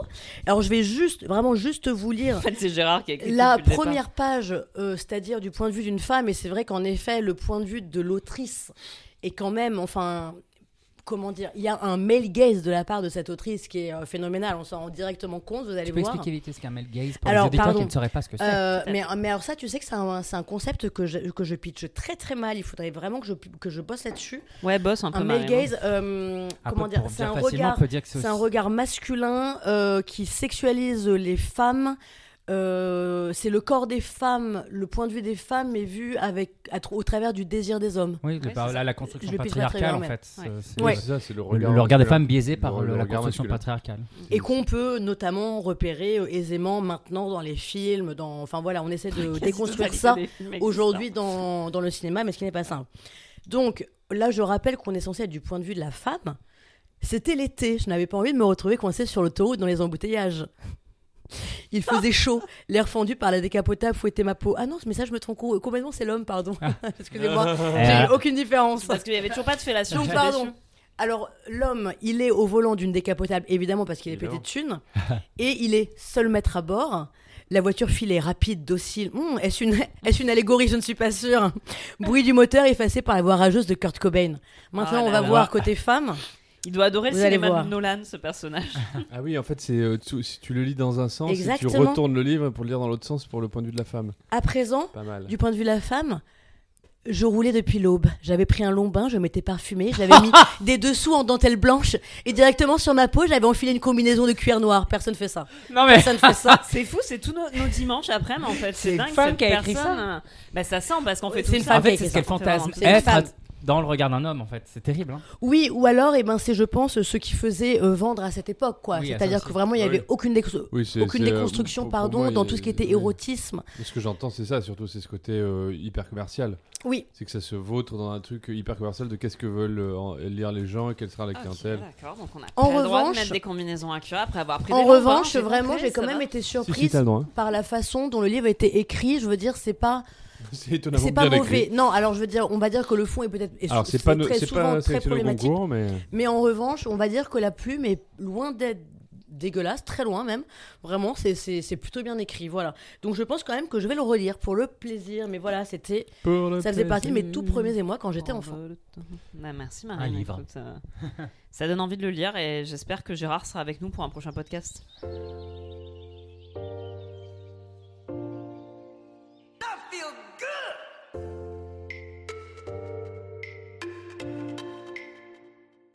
Euh, alors, euh, Bonsoir, moi- Larry. bon- bonsoir. Est-ce que tu sais où tu es, Larry, là? Est-ce que tu sais ce que tu fais ici? Est-ce qu'on te le rappelle? Euh, Fran- cherche français mort. Euh, la euh, alors, euh, moi, si je dois penser à mon premier émoi, euh, euh, là où ça papillonne, quoi. euh, bah, moi, je pense que bah, ça va se limiter, ça va être un nom, euh, Alissa Milano, euh, Qui Madame, a est, servi de modèle pour la petite sirène. Madame est servie, Tony Micheli, t'inquiète, on connaît. Euh, À cette époque-là en plus. Euh, moi, Alissa Milano, en fait, ça a été mon premier émoi sexuel. Et ce qui est cool, c'est qu'en fait, elle m'a accompagné avec le temps parce qu'elle a quand même eu, euh, bah, dans ses premières années, une très très belle carrière. Et on a pu voir son évolution jusqu'à l'âge adulte. Et donc, moi, voilà, très jeune, euh, je me souviens plus de son, de son prénom, donc Tony Micheli, c'était son père. Je me souviens plus de son prénom dans, dans la série euh, Madame Je servie. pense que tu te rappelles d'autres choses que de son prénom, mais euh, on a bien compris, Larry. C'est bien les hommes. Non, mais, mais bon, tu vois, j'étais vraiment gamin quand je la voyais. Il n'y avait même pas encore l'idée de sexualité. Non, mais t'avais. Mais, mais voilà, c'était une fille que je trouvais super belle. Samantha. Samantha. Super belle. euh, vrai. elle était. euh, Mais elle est toujours belle. hein. Elle Elle est avait- toujours très belle. Oui, oui. Alors, euh, je suis dans le même temps sur internet pour regarder euh, sa tête parce que Alicia Milano, le nom me parle, mais je- j'avais oublié euh, son visage. Toi aussi, t'étais amoureux. Charmed. Euh, j'ai- que j'ai jamais vu. Et euh, si, si, elle était très jolie. Elle a, elle a pris le Covid apparemment dans la tête et apparemment elle a pris un. euh, ouais, ça a été dur pour elle. Est-ce Oui, qu'on va vraiment critiquer Ouais. le physique des Et- femmes On au est bout là de 45 pour- ans, là On est vraiment je- parti en mode podcast d'hommes hétéros, là.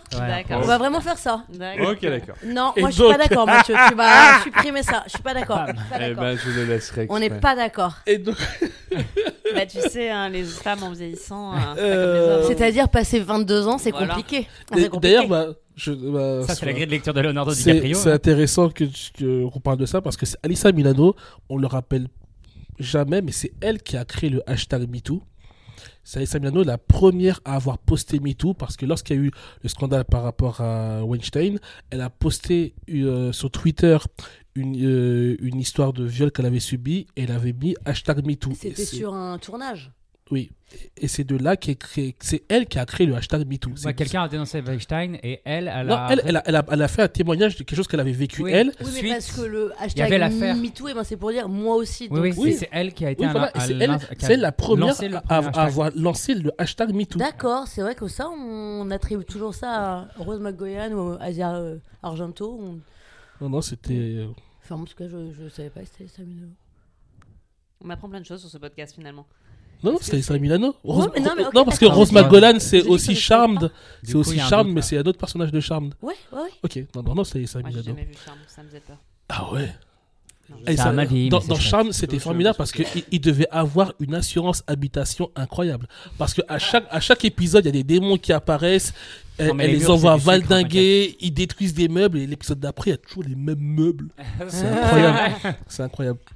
Et donc voilà, Alissa Milano, donc tout d'abord dans Madame est servie, et ensuite euh, dans Charme, j'ai toujours, trouvé fait que c'était. hein.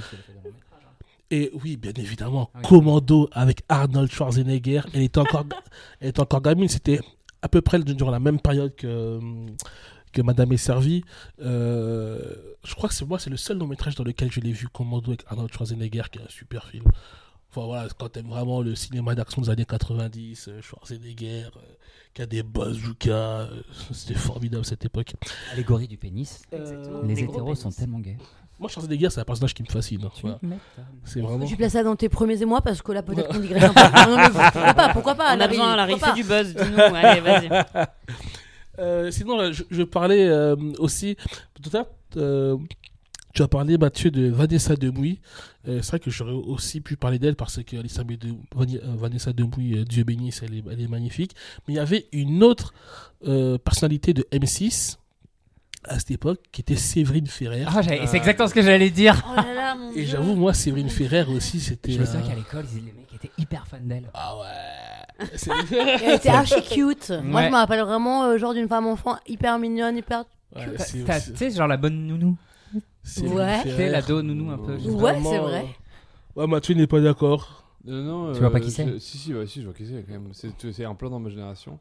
Et euh, je- enfin, moi, c'est pas vraiment euh, dans, dans ma, dans ma. Enfin, j'ai du mal à la situer à un endroit. Vous allez mettre des notes après aux femmes ou pas ça, ça, ça- ça se passe Non, comment ensuite ah, ah, Est-ce que vous, est-ce que vous ah allez oui, après, comparer non, après, les femmes sinon on peut ne pas parler de, de- des premiers homosexuels, mais c'est vrai que Ah. dans Ah oui, dans ah oui, voilà, c'est personne hétéro, c'est le sujet. euh, Vous êtes oui, hystérique, c'est- le sujet. On est en plein dans le J'aime sujet. les Après, on peut parler vous d'autre êtes chose. hein, casseuse d'ambiance. de nos films Disney. Ah, moi, mon film Disney préféré. Et une troisième. Euh, Ah, tu les collectionnes en fait. ouais, Tu les classes je les classe. Un podium, je pense, un podium. D'ailleurs, c'est drôle que tu dises les notes parce que nous, avec mes potes, Oui, on, bah ça on- doute. on oui, donnait pas sûr. des notes. Nous, on donnait de 1, soit des diplômes. Genre la meuf la plus ouf, la plus belle. C'était un doctorat. Genre Beyoncé, c'est un doctorat. Margot Robbie, doctorat. marrant ça. J'ai une Euh, passion pour les études. et, Ah ouais. et, une, et une meuf vraiment un peu. Euh, bah, dégueulasse. Mais a- après, j'imagine que, Oh là le- Oh, le- un diplôme quand même, la dégueulasse. C'est cool. dégueulasse, Ouais, bien le terme dégueulasse. Ouais, je- BEPC. C'est un C'est- BEPC. C'était un BEPC. T'as Vraiment. même pas le brevet des collèges Ouais, c'est ça le BEPC. BEPC. BEPC, Non, c'est- non, BEPC, c'est brevet des collèges, Ah ouais mais c'était c'est le nom Ah, C'était ancien. le nom, de, le Ouais. nom de, de votre génération. Ah, voilà, Marine saigne des yeux et du cœur. C'était un brevet des collèges. Et sinon, on avait un autre système de notation. C'était les joueurs de foot. Alors vraiment. une Alors là, on est en train de Mais- dévier. Mais non Mais non, meuf- c'est les premiers homosexuels. Bah oui, euh, bah oui, c'est donne- ça, ça, m'appelle vraiment de mauvais souvenirs Ça en fait. hein, vraiment ce dont on parle. Mais bon, oui, hein, c'est un, enfer. hein. Vraiment le bon collège avec les mecs qui parlent mal des meufs et tout, un enfer quoi. Et, Ah euh, non, les joueurs de foot. là. et ouais, les joueurs de foot, parce que, genre, en gros, à notre époque, une meuf incroyablement belle, c'était c'était Zidane. Ça, c'est euh, un peu quand même crypto-gay. Parce que de dire cette meuf, elle est tellement Zidane, c'est quand même un peu bizarre. et- Mais et- le foot et le une meuf qui avait- qui était super prometteuse, c'était Atem Benarfa. Et sinon, une meuf qu'on trouvait moche, bah, c'était Stéphane Guivarch. Quoi. Donc, c'est une complexité pour, tu vois, Ouais, en fait, juste c'est noter des meufs. Bien sûr, bien sûr. Les mecs, ils y ont passé des heures, ils ont fait des brainstorms, mais laisse tomber, tu sais. Et c'est comme ça que tu as compris que tu étais hétéro. Ah non, mais c'est. Alors que nous, on, notait les films Disney, nous. Vous quoi? On notait les films Disney, nous. C'est voilà, vraiment Ouais, ouais. c'est notre délire. Ah, bah, un Et puis, délire ils différent. montaient la luminosité pour voir les, les c'est vrai que moi, elles j'avais un carnet j'avais des noms des amoureuses et des amoureux et je mettais des petits commentaires. Comme, c'était comme les Mais oui, commentaires. mais euh, c'est pareil, bien Mais c'était genre après que tu es consommé, on va Ouais, dire. ouais, voilà, ouais. d'accord. C'est un petit peu genre C'est une sorte de review, quoi. euh, nota bene, enfin. l'ancêtre de Biréduc. Ouais, c'est ça. C'était mon bière éduc. C'est euh, ton Biréduc à toi. Pardon, allez, Mais sur j'ai- ce. Allez, c'est pas grave. Et j'en reviens donc à mon numéro 3, ma, euh, mon troisième émoi euh, sexuel lorsque j'étais gamin à la télé, c'était Hilary Banks. C'est Oh. la, la grande sœur dans Le Prince de Bel Air. Enfin, c'est euh, euh, dans la fratrie euh, Ashley, Carlton et Hilary. C'était la grande sœur, très bourgeoise. J'étais fou de. D'ailleurs, j'étais fou des deux sœurs, Ashley et Hilary Banks, mais vraiment, vraiment Hilary Banks. Euh, Harry Banks, bien sûr. Ça, ah ça- ouais, ça dans me Le Prince de Bel Air, elle était incroyable. Euh, J'étais trop jeune, excusez-moi. Moi j'ai le Prince de Bel Air, mais j'ai pas le nom de l'actrice. C'était la, ouais, Tu m'étonnes. C'était la Tu te rappelles fille. plus du prince, toi. La fille. Waouh, la de ouf. princesse. Ah, En vrai, de ouf. Donc voilà, moi c'était. euh, voilà, je vous ai fait mon petit podium de mes premiers C'est euh, parfait. émois Merci. euh, sexuels. Est-ce que tu recommanderais une, une particulièrement une œuvre? Ou est-ce que tu Euh. recommanderais un système de notation en particulier? On a proposé plusieurs qui sont tous valables. Ou est-ce que hein. tu mettrais à jour? Parce qu'aujourd'hui, euh, tu peux plus dire Athènes Ben Arfa. Bah oui, tu peux plus dire jeune Atem Ben prometteur. Arfa. Donc C'est la vraie euh, question. un Ah, joueur, on va vraiment refaire le système de un joueur direct prometteur. euh, non, je sais pas. Les Ah, airs euh, que tu prends. Il y, y a Ryan Cherky qui joue à l'Olympique Lyonnais. Ah ouais, On a-. Mais on est où là Le podcast, on dirait qu'on est tous sous drogue, mais pas la même. C'est vachement intéressant comment ça évolue ce truc. Non, non, on est sobre. hein. Il y a un peu de prosecco, mais c'est tout. Et euh, voilà, j'en ai fini. Donc ouais, c'est- c'est c'est moins littéraire que Madame Bouin à mes côtés. Oh, Euh, waouh. Oh, le Waouh. mépris, la condescendance et voilà, mais ça a le mérite d'exister, c'est ça la France. ça, la France, allez, merci. Putain.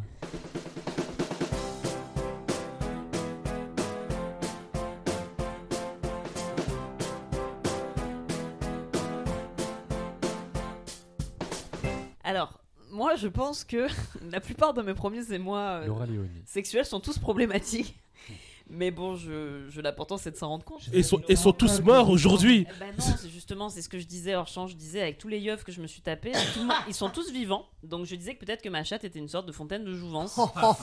Euh, elle l'a redit dans le pourrait donner micro. une idée de Ça, film. écoutez, on Mathieu se prend la, la- la tête dans la main. Bah, plains-toi, est- plains-toi si c'est le cas, tu vas vivre vieux. Alors donc du coup, C'est mes vrai que je te trouvais rafraîchi depuis Mais quelques temps. Bah oui, c'est ça. T'étais pas ouf avant, tu vois, tu t'étais pris un petit coup de pelle et puis là. le Léonie effect. Voilà. Et ce podcast va être définitivement déserté par toute personne de goût présente sur cette planète. On est des Euh, beaufs, on est, on, on est des hommes beaufs. On va assumer notre petite part de beaufitude. Bonsoir hein. maman. Donc du coup, donc mes premiers émois sexuels, moi en fait, le, alors bon, j'en avais parlé déjà dans un précédent podcast. euh, moi, j'ai été, mon éveil à ma sexualité s'est fait assez tôt. J'ai eu mes premiers souvenirs de de désir sexuel et de et de et d'onanisme assez assez jeune. Donc ça, bon là-dessus, j'en ai j'en ai jamais fait mystère. Moi, le pour le coup, tu parlais de la du fait de, de confondre émoi sexuel et émoi amoureux. Moi, je sais que j'ai eu beaucoup d'émois sexuels, mais que ma- ma- la première fois où j'ai été, moi, j'ai été amoureuse très tard pour la première fois. Donc vraiment, mon adolescence a été un désert sur le plan romantique. 10 jours, ça. Mais ah, ça va, plains-toi. Non, mais j'avais 21 ans, ce qui est tard pour euh, tomber amoureuse pour la première fois, parce que Ouais. normalement, on a tous des souvenirs de j'étais amoureuse de machin. Non, c'est pas justement. Je crois qu'on est dans une société où on confond le. Bah ouais, bah en tout cas, moi, j'ai pas de souvenir vraiment. Moi, je me souviens du désir, mais j'avais pas de, de sentiment amoureux. Par contre, le problème que j'ai eu, c'est que moi, très jeune, quand mon désir a commencé, donc j'ai beaucoup fantasmé, j'avais une imagination assez foisonnante. Euh, néanmoins, je sais que quand ça a commencé à se porter sur des gens, soit des, des, des- des acteurs, soit des gens de la vraie vie, le problème c'est que c'est toujours des hommes beaucoup plus vieux que moi. Et c'est là que on en arrive issues. alors non, en plus c'était assez étrange parce que j'ai pas du tout de mauvais rapport avec mon père et c'était pas tellement des figures paternelles, mais c'était l'oncle. C'était des non, c'est le côté Pygmalion moi qui me plaisait, ce qui est aussi une, une- enfin en tout cas c'est un truc. Un truc border. Ouais, mais qui est un truc du prof. Moi, pendant longtemps, je disais, euh, c'est un, compl- c'est un truc qui n'existe pas, mais moi, je disais, j'ai le complexe d'Alcibiade. Alcibiade, qui était un des élèves de Socrate et qui était un jeune homme euh, très talentueux, un grand politique, un grand guerrier, un homme très brillant intellectuellement et qui était fou amoureux de Socrate, qui était beaucoup plus vieux que lui et qui était beaucoup, euh, voilà, qui était physiquement euh, très ingrat vis-à-vis de lui, qui était beaucoup plus vieux, beaucoup plus laid. Mais Alcibiade était fou de Socrate et il dit dans le banquet de Platon, il dit, il est le seul devant qui j'ai honte. Je trouve cette phrase très belle, qui m'avait d'ailleurs très émoustillée quand je l'avais lue. Et donc en fait, moi, c'était vraiment le côté souvent euh, plus de... D'ailleurs, j'ai eu beaucoup de, de, de crush sur des profs. Parce que je trouvais que le fait qu'on m'apprenne des choses, je trouvais ça sensuel en fait. Et pendant longtemps, moi, il a fallu très longtemps pour que j'arrête de sortir avec mes enseignants. C'est-à-dire qu'en fait, non, mais c'est vrai. Alors, Ils sont tous en prison, ils sont certes en vie, non, mais en prison alors, par contre. Heureusement, je n'ai pas été victime de ce qu'on appelle le grooming, qui aurait pu, j'aurais pu être une victime parfaite de grooming. Le grooming, qu'est-ce que c'est? C'est quand euh, une personne plus âgée euh, manipule une personne plus jeune. Oui, mon, mon euh, expérience. quoi. dans voilà, dans le but de- d'obtenir des faveurs sexuelles sur un temps plus ou moins long. euh, voilà, donc euh, moi j'ai pas été euh, victime de ça, mais j'ai été, euh, j'ai eu mes premiers fantasmes sexuels. C'était alors bien sûr j'ai eu des comédiens, j'ai été folle amoureuse de Gary Oldman pendant des William années. Lémergie. C'est pas, je l'ai jamais vu, je ne sais même pas à quoi il ressemble. Mais non, mais Gary Oldman, ça a été vraiment, s'il y a un acteur à dire qui m'a vraiment euh, vrillé le sein à cette époque-là, Gary Oldman dans Léon, quand il prend ses petits cachets. Alors tu vois, comme quoi les hommes toxiques, moi aussi j'avais quand même une petite base, parce que quand ton fantasme d'adolescence c'est un flic ripou euh, dans un film de Luc Besson, ça te promet pas beaucoup de relations saines pour la suite. Euh, mais donc, du coup, c'était beaucoup des gens plus âgés et souvent des profs. Et donc, bon, je, me- je me suis pas tapé mes profs au collège et au lycée, mais après, quand j'ai quitté le lycée, dès que j'ai été majeur, la plupart des relations que j'ai eues pendant longtemps, c'était avec des enseignants, en fait. C'est des gens qui étaient mes, qui étaient mes profs. C'était des profs de quoi, du coup Un De peu lettres modernes J'ai De fait des profs de fac, euh. j'ai fait des profs Non, mais de, de c'était. journalisme. Oui, mais c'était en quoi Moi C'était aussi, j'ai fait, mais ils m'ont En lettres payé. Moi, ils me payaient pas, putain, moi, j'aurais dû me faire payer. Oui, il y a eu des profs de lettres, il y a eu de. je Non, mais parce qu'en fait, moi, je ne, je ne sais même pas quel a été ton le Bon, cursus. écoute, on en finalement. parlera. Après, moi, j'ai eu. j'ai Non, eu- mais là, je me rends compte, je mais je sais même pas, du coup, je ton sais même pas quel prof du c'est. cul Alors Mais non, On mais je sais pas c'est quoi ces profs, du coup. Tous mes profs, bah écoute, ils ont fait une amicale. euh, je te les présenterai à l'occasion. quel a été ton cursus. C'est quoi Bah, Marine veut se renseigner. Ça pas m'intéresser. Elle a envie de connaître les gens autour d'elle. C'est juste qui te fait rire dans la pas- cure. j'ai- plutôt fait dans, des, dans les littéraires et dans des profs d'histoire, profs Ah. de lettres et profs d'école de journalisme aussi. Quand après, je me peux suis te retrouvée dans une école de père. journalisme. Le bonjour à eux. Euh, voilà. Mais en tout cas, voilà, il y avait un désir qui était lié quand même à, à- plutôt au corps, au corps professoral. Et en tout cas, à des gens T'étais une plus âgés. sapiosexuelle en J'étais une fait. sapiosexuelle, qu'est-ce que vous voulez. Mais par contre, c'était beaucoup avec des gens plus âgés, ce qui a été une problématique pendant longtemps, parce que bon, je ne dis rien contre la différence d'âge, je crois qu'il y a de l'amour dans la différence d'âge et du désir dans la différence d'âge, tout n'est pas euh, jeter, mais euh, c'est quand même, euh, enfin voilà, il y a toujours à se questionner de qu'est-ce que tu fais quand tu as 22 ans avec un homme qui en a 65. Voilà, moi je me suis pas posé la question à l'époque, avec le recul, je me dis que j'aurais peut-être dû me la poser. Mais bon, ça c'est autre chose. Après, pour ce qui est des, euh, de mes premiers émois, j'avais envie de parler de deux œuvres qui sont à la fois des recommandations, parce que vraiment, je pense que ce sont des œuvres qui ont une vraie, voilà, une, vraie valeur en tant que telles, mal- malgré le fait qu'elles aient les défauts et les, et, les, et les dangers de leur époque, mais qui sont deux œuvres, moi, qui m'ont euh, qui m'ont vraiment bouleversé sur le plan sensuel et qui, je pense, ont eu un impact énorme sur la façon dont, après, moi, j'ai vécu ma sexualité en tant qu'adulte, pour le meilleur et pour le pire aussi. En sachant que, je le disais, moi j'ai eu une relation qui a quand même pendant longtemps été basée sur une forme de violence et sur une forme d'humiliation et de danger, donc euh, pas une sexualité très saine pendant pas mal d'années. Euh, et je pense que ces œuvres-là ont un peu quand même conditionné ce rapport-là euh, au sexe. Donc la première œuvre dont j'avais envie de vous parler, c'est Les Nuits Fauves de Cyril Collard, dont le film est sorti. Alors le film, est... moi je vais vous parler du film. Le film est sorti en 92. Il y avait eu un bouquin aussi qui était sorti en 89 et qui était passé assez inaperçu, qui avait soit été détesté, soit adoré par, par certains critiques, mais qui n'avait pas fait un buzz énorme. Quelques années plus tard, donc peu de temps après, puisque le film sort en 92, Collard décide donc d'adapter son bouquin au cinéma. Et donc sort Les Nuits Fauves. Dans ce film, il y a, dans Les Nuits Fauves, il y a Cyril Collard qui joue son propre rôle, c'est-à-dire un gars qui travaille dans l'industrie du cinéma et qui va s'enticher d'une jeune femme, beaucoup plus jeune que lui, on va pas se cacher, qui est jouée par Romane Bourringer. Donc elle doit avoir 16 ans quand lui en a la, la trentaine. Et ce qui va sous-tendre cette histoire d'amour impossible, c'est que lui est séropositif. Voilà. Donc ce film sort à l'époque où euh, le sida est encore extrêmement tabou. hein. C'est-à-dire qu'il l'a été pendant très longtemps, rappelons-le, hein, que vraiment C'est toujours tabou. c'est toujours tabou, mais, euh, mais vraiment, il y a, là, c'était l'époque où tu ne pouvais pas, enfin, ça ne pouvait pas être évoqué d'aucune manière. Donc, quand le film de Collard sort, c'est une énorme, enfin, il y a eu un, il y a une vraie explosion. Le, le film est, le film, encore une fois, est border sur plein d'endroits. Il y a plein de questions sur le consentement. Il y a plein de questions sur euh, le. Après, c'est encore une fois, c'est la, la pulsion de mort et la pulsion de vie qui sont questionnées en permanence et, le rapport entre le sexe et la mort, qui est quelque chose qui, à mon avis, a été euh, très présent dans les questionnements des artistes et dans la vie des artistes dans les, dans les années SIDA, et qui a été très présent dans plein de questionnements de, cette génération-là et de cette jeunesse-là qui a vécu l'arrivée de ces années-là. Et donc, bien entendu, La Nuit Fauve, c'est la quintessence de ça. C'est-à-dire qu'en fait, tout le, tout le propos du film, c'est que donc lui tombe, raconte cette fille qui d'ailleurs s'appelle Laura, ce qui m'avait euh, bouleversée parce que moi, à l'époque où je découvre le film, euh, j'ai 16 ans aussi, j'ai l'âge de l'héroïne et j'ai son prénom et je pense que ça a télescopé plein de trucs euh, qui ont fait que ça m'a heurté encore plus violemment. Mais donc cette jeune fille qui tombe folle amoureuse de ce gars-là et lui tombe fou amoureux d'elle, mais il y a une impossibilité de vivre leur amour. D'abord parce que lui n'arrive pas émotionnellement à s'attacher à qui que ce soit. Le personnage de Collard, c'est quelqu'un qui est aussi très représentatif d'une génération qui ne sait plus comment aimer, qui ne sait plus comment avoir des relations sexuelles, enfin qui est dans un truc de, de pulsion de consommation, de, de, de violence au niveau du sexe, de pulsion de mort, et par-dessus par -dessus tout ça vient se poser le sida et la question de la protection ou de pas la protection, de la transmission ou pas la transmission. Et tout, tout, le, tout le, le- le truc de ce film, c'est qu'elle, la plupart du temps, ne veut, ne veut pas coucher avec lui avec une capote alors même qu'elle sait qu'il est séropositif.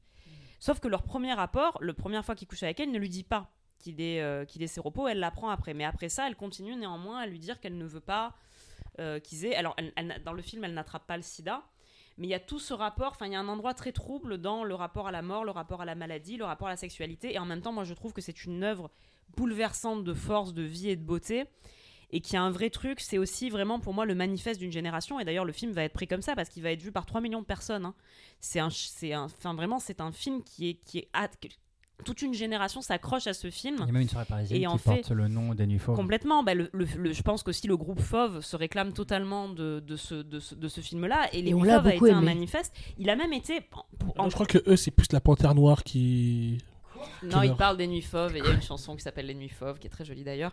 Mais ce que je veux dire, c'est que Les Nuits Fauves, ça a été un vrai manifeste. Il a même été euh, projeté dans certaines écoles pour sensibiliser, sensibiliser les jeunes à la question du sida. Donc ça a été. Alors euh, du coup, est-ce que ça, est-ce que ça faisait pas l'effet inverse dans le sens où ça émoustillait les jeunes et ça leur donnait non, envie de ken sans capote C'était la première fois qu'on parlait d'un personnage qui était parce que dans tout le film, le personnage de, de Collard est constant qui va mourir et dans dans des grands moments de désespoir vis-à-vis de ça. Et c'est la première fois que quelqu'un parlait du SIDA Hmm. et parlait du fait que en fait euh, tu pouvais l'attraper sans être forcément euh, homosexuel, qu'il y avait de que les gens mouraient, que c'est la première fois, ça a été la première œuvre qui a été à la disposition, je pense, des gens pour parler du sida en fait, Hmm. qui était un sujet dont les gens ne voulaient pas parler, dont la politique ne voulait pas parler, dont la France ne voulait pas parler. Et Collard, quand il fait ce film, ben, il y a toute une génération qui s'y accroche et je pense qu'il y a plein de gens qui pendant longtemps ont, vu dans ce film aussi un moyen parce que ça a lancé le débat, ça a mis le débat sur la table. Ça n'a pas été la seule œuvre à le faire, mais ça a été une des premières œuvres en tout cas qui a mis le débat sur la table en disant c'est un sujet, ça arrive, il y a des jeunes gens qui meurent, est-ce qu'on pourrait pas en parler en fait?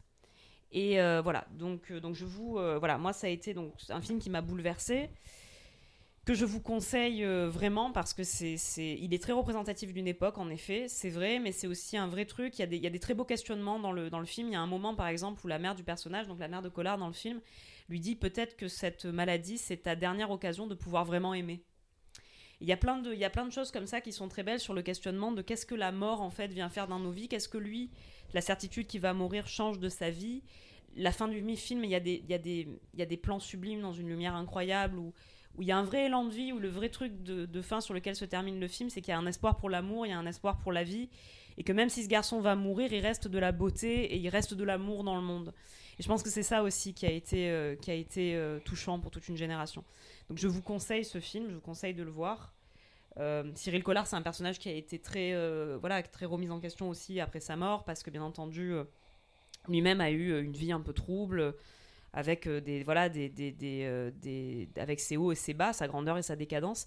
Mais ce film, pour moi, est une espèce de d'espèce de chaos incandescent incroyable que je vous conseille de voir si vous l'avez jamais vu c'est à voir au moins une fois dans sa vie moi ça m'a beaucoup influencé dans le bon comme dans le mauvais hein, je le cache pas mais c'est un film qui encore aujourd'hui reste une référence. C'est le deuxième objet culturel que j'avais envie de vous conseiller. C'est un livre qui est vraiment dans la même veine, qui a été écrit par Hervé Guibert, qui est un auteur pareil, qui est lui-même mort du sida, très jeune, qui a été un auteur, moi, qui m'a énormément accompagné de mes 15 à mes 25 ans, qui est un auteur euh, voilà, qui, m'a, qui a été très important pour moi, euh, et qui a écrit un livre qui s'appelle Fou de Vincent.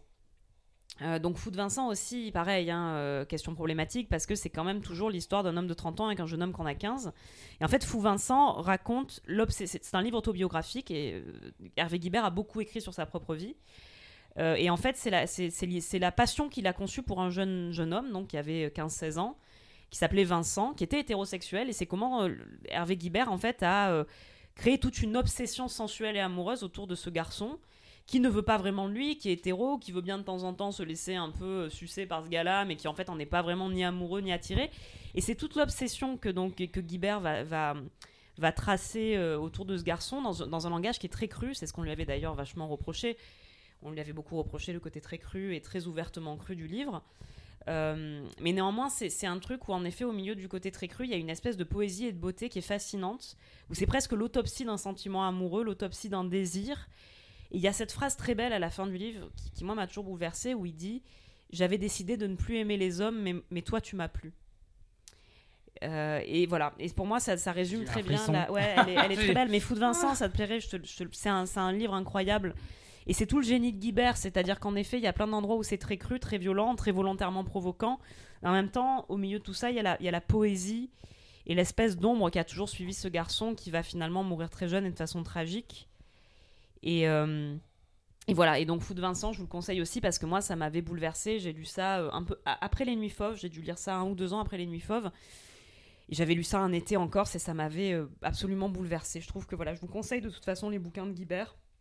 Je trouve que c'est incroyable, je trouve que c'est euh, c'est aussi encore une fois l'image d'une génération, c'est l'image de cette génération qui a été percutée par le sida et qui s'est retrouvée à, à devoir survivre à tout ça tout en continuant à désirer, tout en continuant à aimer, tout en essayant de survivre à tout Surtout ça. qu'ils pensaient que c'était fini demain. Oui, voilà, fois. exactement. Et Euh, puis qui ont vu leurs amis mourir, qui ont vu Chaque leurs amants semaine, mourir. et- quelqu'un. C'est ça, tu vois. Donc c'est ce rapport à la mort très violent qui en même temps a créé aussi des œuvres et des, et des histoires pleines de lumière et de force et de, et de, voilà, et de sensualité. Donc voilà, moi c'est les deux œuvres culturelles que j'ai envie de vous conseiller tout en n'oubliant pas de toujours les remettre dans leur contexte. Bien sûr qu'il y a plein de choses qui peuvent être vues comme problématiques aujourd'hui, mais c'est aussi le reflet d'une époque qui c'est voilà, qui, qui, qui moi me bouleverse, qui a beaucoup qui a beaucoup conditionné ma sensualité. Tu avais parlé, je vous conseille d'aller sur l'Instagram de Marine, qui a fait une critique très pertinente du film Je t'aime moi non plus de Serge Gainsbourg. Ben moi, Oui, typiquement, ce film aimé. a été un vrai truc. Voilà, ça a été aussi un grand film de bouleversement dans mon adolescence, mais aussi parce que je vois comment j'avais été conditionnée par une certaine société et co- co- comment la fille que j'étais à l'époque a aimé ça et l'a pris et pourquoi tu vois Ouais. c'est pour ça que je trouve je vous conseille d'aller lire aussi si vous avez l'occasion allez lire l'article Oui, de parce que moi, pour le coup, en fait, eh ben, je l'ai vu donc pour la première fois là en 2023. Bah oui, et alors là, j'ai trouvé ça. et- j'ai trouvé que c'était une, que c'était une catastrophe, mais bon, voilà, c'est parce que. j'ai vraiment vu avec mes yeux de maintenant, quoi. Mais c'est vrai que moi, quand j'avais 16 ans, j'avais. Puis il y a cet endroit aussi de. Je crois que j'étais intéressée aussi beaucoup par. Ces personnages, souvent, sont des personnages un peu jeunes auxquels je m'identifiais, qui sont dans un endroit d'androgynie qui me bouleversait. Par exemple, je sais que le personnage de Birkin, dans Je t'aime moi non plus, m'avait bouleversée parce que c'est comme si je me disais, quand j'avais vu Birkin dans ce film, j'avais dit en fait, c'est possible de ne pas choisir être, entre être une fille ou être un garçon. Et moi, je pense que j'ai pas eu la chance de grandir à une époque où la question de genre était vraiment sur la table. Je le regrette parce que je pense que moi, j'aurais été beaucoup plus fluide que ça si j'avais pu, si on m'en avait laissé l'occasion. Je, je suis heureuse de voir que la nouvelle génération arrive à, à s'emparer beaucoup plus de ces questions-là. Parce que moi, je pense qu'il y a eu une vraie période où je me sentais beaucoup plus garçon que fille. Et je me sentais pas libre d'en parler parce qu'il n'y avait pas de place pour ça, parce que ça n'existait pas ouais. et où euh, moi je me sentais des fois en effet soit très neutre, soit beaucoup plus garçon que fille. Et je sais que je t'aime moi non plus, ça a été la première fois que quand j'ai vu le personnage de Jane Birkin dans ce film, je me suis dit waouh, il y a des endroits de flou possibles. Tu vois Parce qu'en Mhm. époque, en époque, il y avait pas de. T'avais rien à te mettre sous la, à la- sous la dent à ce niveau-là, Mhm. quoi. Et c'est pour ça que moi, tout, le- tout le questionnement qu'il y a aujourd'hui sur la question du genre, ça me ravit. Je trouve ça génial. Pareil, moi ça donne des réponses Bah ouais. aux questions que j'avais quand j'étais plus jeune, parce que sur Je t'aime moi non plus, j'ai eu un regard à peu près similaire avec Jane Birkin de euh, bah, je peux être une femme qui regarde un garçon, parce que Ouais. je peux être un garçon qui peut être baisé comme une femme. Oui, complètement. espèces de trucs. euh, ouais. C'est comme s'il y avait un, un espèce d'échappatoire dans cette androgynie, parce que je pense que ça a répondu aussi à voilà, c'était des époques où il y avait déjà des gens qui se posaient des questions sur le genre, mais il n'y avait pas d'espace pour Bah, ça, il n'y avait pas en France, de réflexion. Farmer, Après, pour moi, je Sorry trouve pas du tout que le film, justement, explore le trouble dans le genre. hein. Je Ah trouve non, que justement, elle est euh, fétichisée, c'est Oui, c'est oui. tout. oui, Et son androgynie, elle est utilisée à des fins érotiques. Bah, justement, Homo-érotique de enfin, voilà.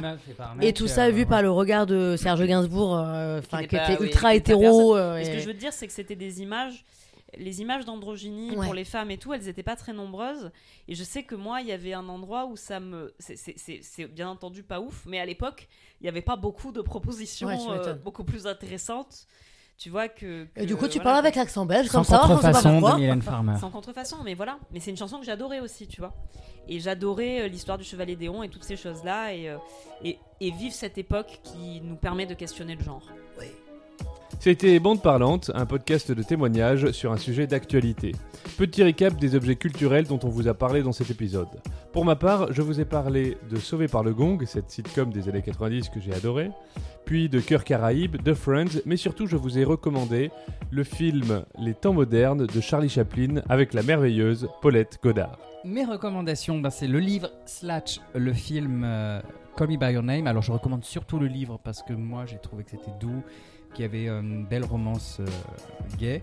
Mais c'est intéressant de voir le film et euh, je serais curieux d'avoir vos avis aussi.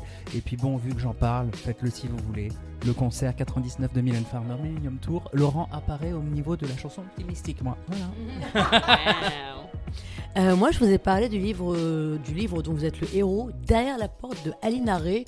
Pour être honnête, je vous le recommande pas non plus forcément, mais ça, mais ça peut être une curiosité, on va dire. Voilà. Euh, moi, je vous ai parlé de l'humour d'Alissa Milano, de la classe d'Hilary Banks et de la part de Marie-Louise de Séverine Ferrer. Je vous recommande le tout. Moi, je vous ai parlé du film de Cyril Collard, Les Nuits Fauves, que je vous recommande chaudement, parce que quand même, bijou par plein d'endroits. Et je vous ai parlé du livre Fou de Vincent d'Hervé Guibert. Allez lire Fou de Vincent et allez lire Hervé Guibert. Merci d'avoir écouté jusqu'ici. Si ce n'est pas déjà fait, abonnez-vous et mettez-nous des étoiles. Bandeparlante at gmail.com pour nous envoyer des commentaires et des sujets. On se retrouve la semaine prochaine pour un nouvel épisode de Bande Parlante. Au revoir.